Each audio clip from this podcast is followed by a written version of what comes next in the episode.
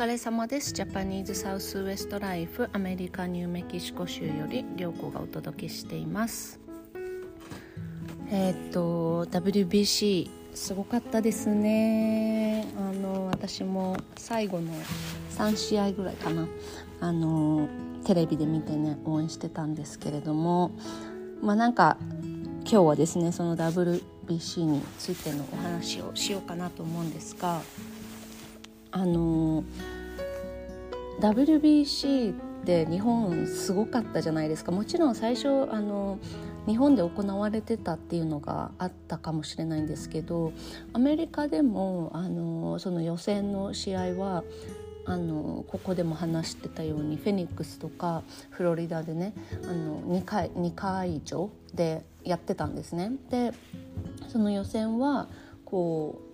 南米のチームが多くてそれその予選をやってたんですけどあの予選もそのトーナメントに入ってからも、えー、最後までねその試合がメインチャンネルっていうんですかねその民放のメインチャンネルであのやらなかったんですね。その最後の決勝の試合もあのなんていうのかなスポーツチャンネルっていうアメリカはだいたいこう衛星放送をで見てる人たちが多いので、うん、チャンネルがものすごい数あるんですけどそのメインチャンネルテレビのメインチャンネルって例えば朝ニュースを見る時ってこうなんか目覚ましテレビを見る派となんか NHK のニュースを見る派とかいう感じであのチャンネル数で言うとこう24713とか なんかそういうのがあの例えばスーパーボールとかフットボールの決勝とかあとはフットボールの大体試合はもう基本的にメインチャンネルで流すんですねなんですけど WBC の試合はね最後までスポーツチャンネルのみでメインチャンネルではやらなかったんですよ。であのーなんか全然その野球について話してる人もいなくて、まあ、もちろん野球ファンだったら絶対見てると思うんですけどなんか日本でいうこう日本はねなんか人口の半分が WBC を見たとかいう話をアメリカの野球解説者がしてましたけどもなんかそういう盛り上がりが全然なくてで最終的になんか準決勝に行った時はその朝のねニュースになりましたけどもうそれまでは何のこう、まあ、やってることすら知らないぐらいの感じだったんですよ。でなんかこうアメリカにおいての WBC のこうなんていうのかなあの重要さっていうのが全然日本と違うななんて見て思ってたんですけどさすがにね昨日はあ今日の朝か。今日の朝はその日本が優勝したのをねメインチャンネルのまあでもトップニュースではもちろんなかったですね。メインあの朝のニュースのね、えーと、例えば7時からニュースがやってたらなんかこういろんなこう世界情勢のニュースとかをやった後に、まあ、7時半ぐらいのニュースで流れるみたいなそんな感じでしたね。で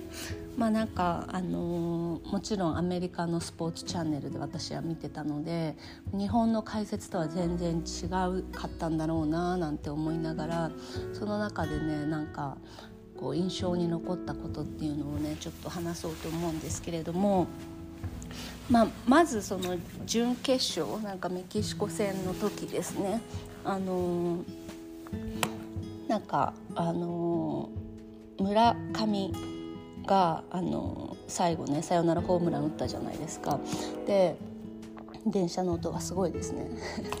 で村上のあの話を以前ねここのギャラップにあのリトルパインツリー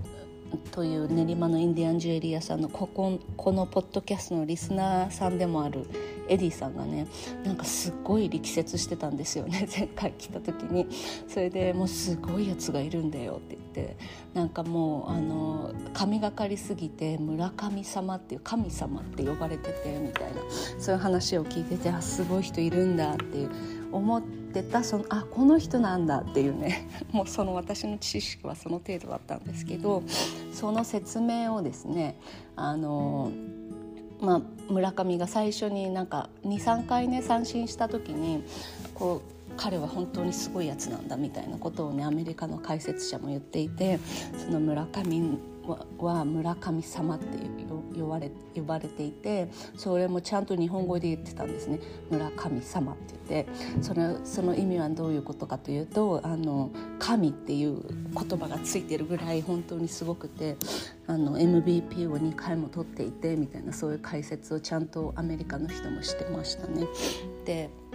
まあね、あの野球をプレーしている間にそういういろんなね豆知識みたいなのをアメリカの解説者もこう話してるんですけれどももちろんねこうやっぱりアメリカのテレビはが追いかけるのはもうほとんどが大谷の ことで。でまあ大谷はねあのなんかどういうところに生まれたかみたいな そういうそういう豆知識とかも言っていてあの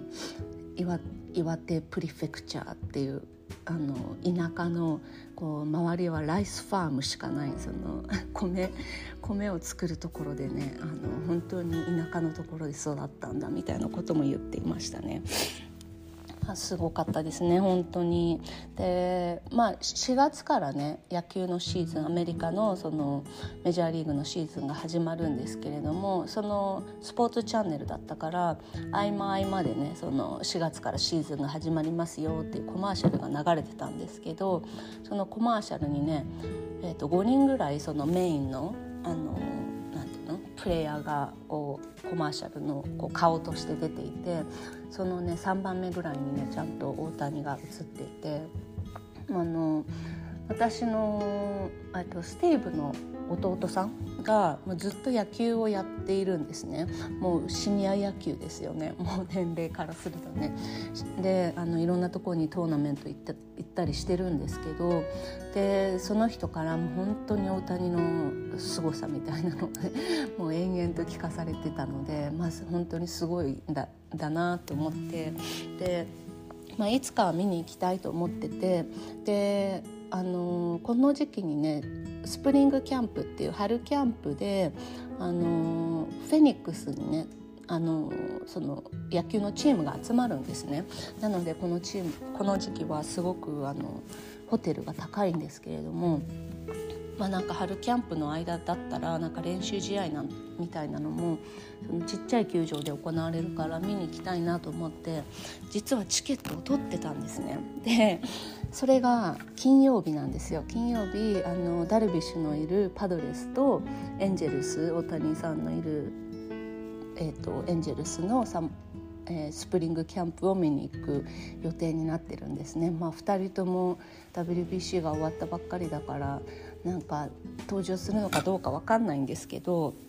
なんかこの興奮冷めやらぬままねちょうどあのスプリングキャンプを見れるっていうことでね嬉しいななんて思ってます。はい、それであのー、そのメキシコ戦のなんだっけあの逆転？逆転だったじゃないですか。それをですねあのニュースでは何か何と言ってたたかというとあのジャパンカムバックってあの英語ではね言われてたんですね。その逆転っていうのがカムバックっていう英語でやあの置き換えられるんだと思ってへえって思ったんですけどスティーブもねなんか「あこれはすごい逆転だったね」みたいなことを表すのに「What a comeback」って言っててあそういう本当にそういうふうに言うんだと思って。そんな英語の勉強もしながらで最後はね決勝の最後大谷が投げてあのなあの解説の人たちたちはもうなんか言葉を失ってて でそれをスティーブと見ててなんか「大谷トラウトわーお!」とか言って それでもうあの2人とも無言になっちゃってたんですね。あなんかすごいねって言って なんかアメリカの解説を聞きながら野球を見るのも面白いななんて思いましたけれどもその後ねこういろんな豆知識を言いながらあの日本のやっぱその礼儀の凄さとかあとはその野球に対してのそのリスペクトがすごいんだみたいな話をその解説の人がすごいしていてあの監督は絶対にスーツにネクタイで来るしあの入る時には必ずお辞儀をするみたいな帰る時にもちゃんと整列してみんなにおお辞儀をしてあのもう日本はねこうアメリカと150年以上の野球の友達の国なんだみたいなね すごい誇らしげでなんか素敵だなーなんて思いましたね。で最後の最後であのなんかヤフーニュースとかにもね今日の朝見たらなってたんですけど最後の最後にそのアメリカの方の記者がいる席に大谷選手とあと通訳の、ね、方が来てでいろいろ質問されてたんですけれどももうあの一番最後の質問がねなんかすごいこう真面目な質問をさせてくださいみたいなこと言ってであなたは本当にどこの惑星で生まれたんですか?」みたいなこと聞かれててでもそれにも動じずに本当にあの僕は岩手の田舎で生まれて、まあ、それでもこういうことを達成できるんだっていうのをね見せたことはあのすごい良かったんじゃないかなと思いますみたいなね感じでした。というわけで今日はあのただ WBC の野球の話でしたけれどもアメリカはね本当にこ日本で野球が盛り上がるほど WBC の話は全然出てこないので、まあ、知る人ぞ知るみたいな感じでしたけど、まあ、アルビソ家ではもう大盛り上がりで昨日はちゃんとピザを取ってもう何も家に帰って何もしないで野球を見るという状態を整えてえー、とね素晴らしい優勝を見ました。はい、というわけでサマーキャンプで大谷選手とダルビッシュが見れたらいいな。はい、というわけでまた。